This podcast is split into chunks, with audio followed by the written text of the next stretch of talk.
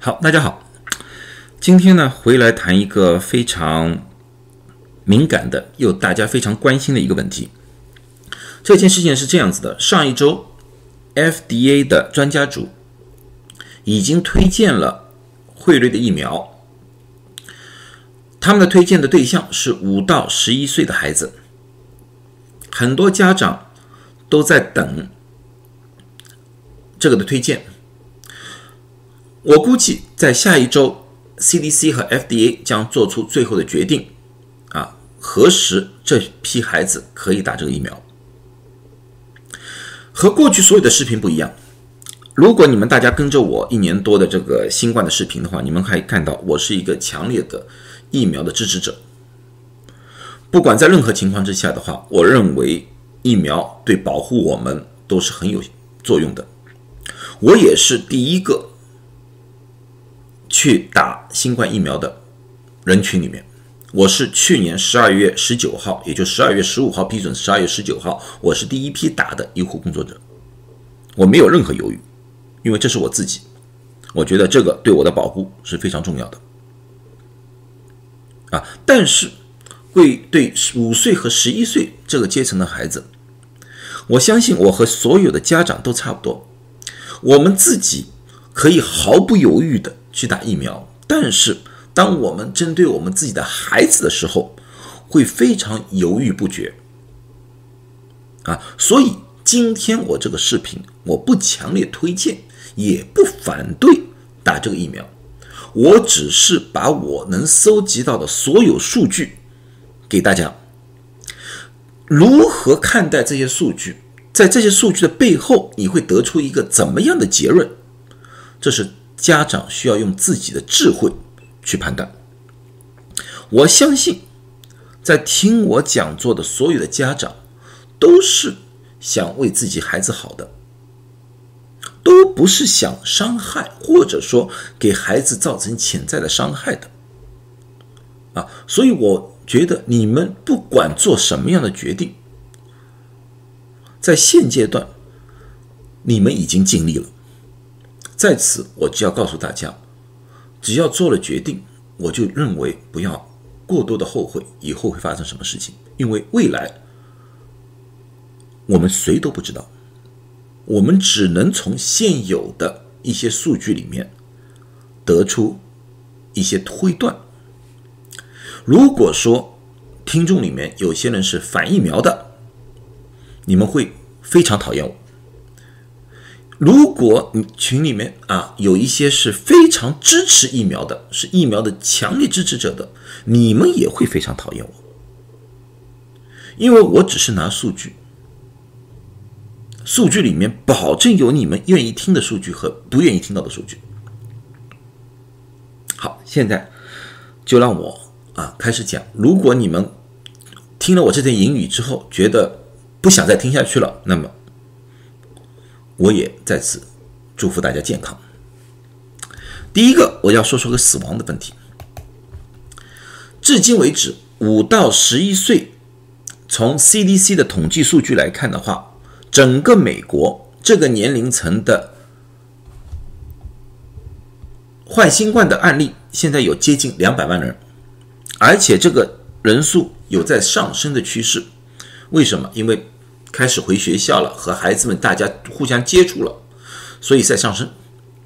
这个和去年不一样，去年的时候孩子们都在家里上课，基本上很少有社交。社交的最主要的人是什么？是像我们这些工作人员，有些工作需要做，还是需要出去买菜去社交。孩子们基本上都在家里看书、玩电脑、看电视。而学校一旦开放了，他们的确诊案例确实上升了，这个不容怀疑。至今为止，住院的人大概是儿童是九千人，不多，和成人来比的话，绝对少了很多。死亡，整个美国两百万人这个年龄层的人里面，只有一百七十一人死亡，所以你们也看到了，非常少。这个蓝色，这个非常非常少死亡人数。那么死亡的比例是百分之零点零零八七，这个和成人完全不能相比，因为我们知道。在美国，现在的死亡率啊，整个人所新冠死亡率是百分之一点五左右，啊，这个是非常少的。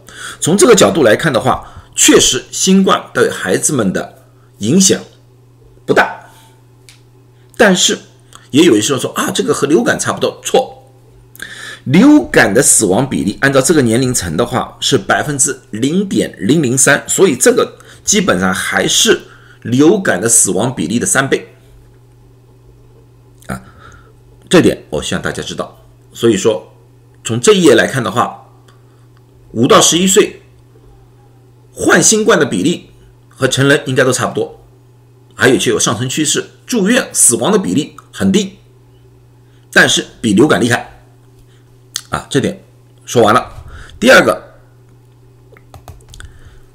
这个是不是打疫苗的？这是患新冠的一种特殊的儿童特殊症状，我们叫 MIS-C，MIS-C 中文叫儿童多系列炎症综合症，是怎么样一个情况呢？是一种可导致身体不同部位发炎的病，包括心脏、肺、肾脏、大脑、皮肤、眼睛和肠胃。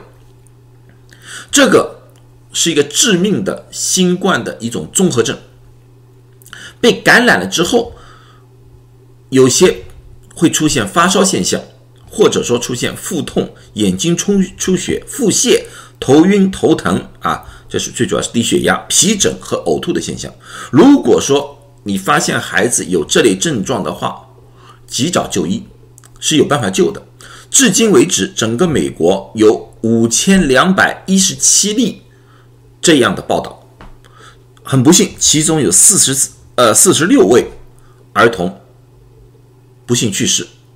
这个呢，当然是不是单单针对于五到十一岁的，他的平，但是他平均年龄是九岁，所以大部分的人啊，过半数的是到五到十三岁之间的，所以大部分的这个孩子有这个症状，是符合我们现在五到十一岁这个范围之内的，而。打新冠疫苗的啊，是从它的临床里面来看，我们没有发现这个症状出现。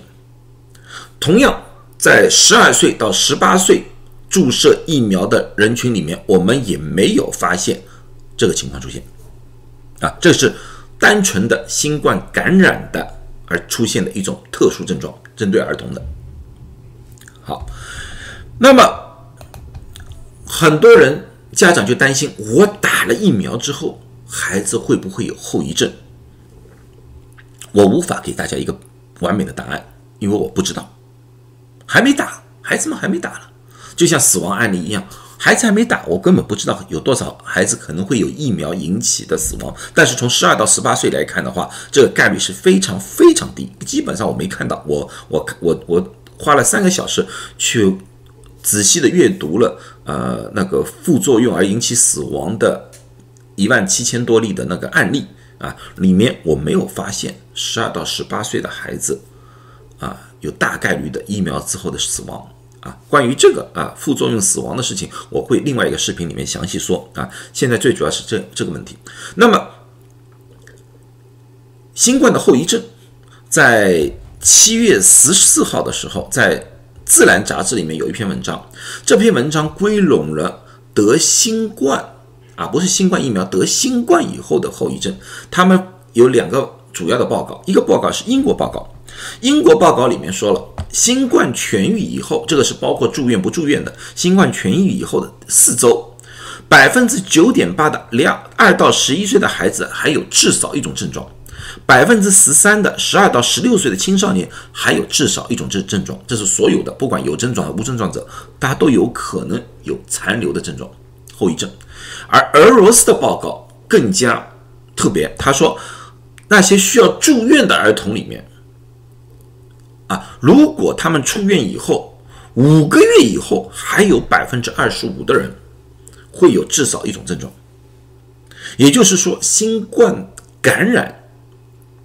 也有非常高的比例的孩子会有后遗症，而疫苗的后遗症，大家都说我们不知道。其实，同样的感染新冠的后遗症，我们也不知道。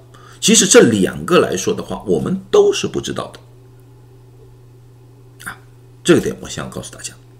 那么大家都说了，我最关心的是一个问题，就是大家最近报告最多的心肌炎的问题。啊对，这是我最后要讲的一个重点：心肌炎。这是感染新冠一份研究报告里面所得出来的比例。这个是新冠疫苗以色列的一个比例，这个是美国的，这个是以色列的。大家给大家说一说。好，我们最主要是看十六岁以下的。十六岁以下，他们这个研究里面包括了六万四千八百九十八人是十六岁以下的孩子，在这个六万多孩子里面有八十六人出现了心肌炎，比例是百分之零点一三三，而在三百六十七万没有感染新冠的人里面，有一百三十二人有了心肌炎。比例是百分之零点零零四，那么可以看到，感染新冠有增加，有增加得心肌炎的概率啊，所以新冠感染的本身都可能增加心肌炎的概率。那么我们要看一看打疫苗的。打疫苗的人人里面，我们要看到最最明显的一个组群，最最明显的一个组群是十六到十九岁的男性。整个表格里面来看，他们这里面打了两针的，而且是第二针打了两针的这个年龄有二十二万人打了，啊，其中有三十六人出现了心肌炎，这个比例是百分之零点零一六。这个百分之零点零一六，我们放回去，它确实比自然产生的心肌炎的概率大了四倍或者更多，四倍。然而，这个百分比又明显的比患新冠的百分比要低，所以它介于这两者之间。所以，这个数据告诉我们。确实，新冠疫苗会增加心肌炎的概率和普通人群来说的话，但是和新冠感染来说的话，这个比例又好像又低了一点。风险存在，嗯，世界上没有一种药物或者疫苗是完全没有风险的，啊，这。任何一个人，我在过去视频里面反复强调过，任何一个人告诉你百分之一百有效，百分之一百没副作用，那么就百分之一百胡说，不可能的事情。啊，这里面就是要大家根据出数据里面去权衡一下利和弊这两者之间到底哪一个对你来说啊，从你的眼光里面来说的话更加重要。我希望大家都健康。我希望这个疫情早点过去。现在最主要的问题就是孩子不得不要去上学了，需要和大家接触了。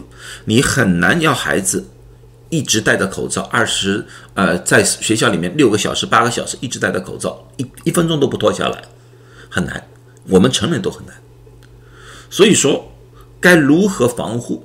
当然你要教育孩子戴口罩、勤洗手、保持距离。但是在学校这种一个环境里面。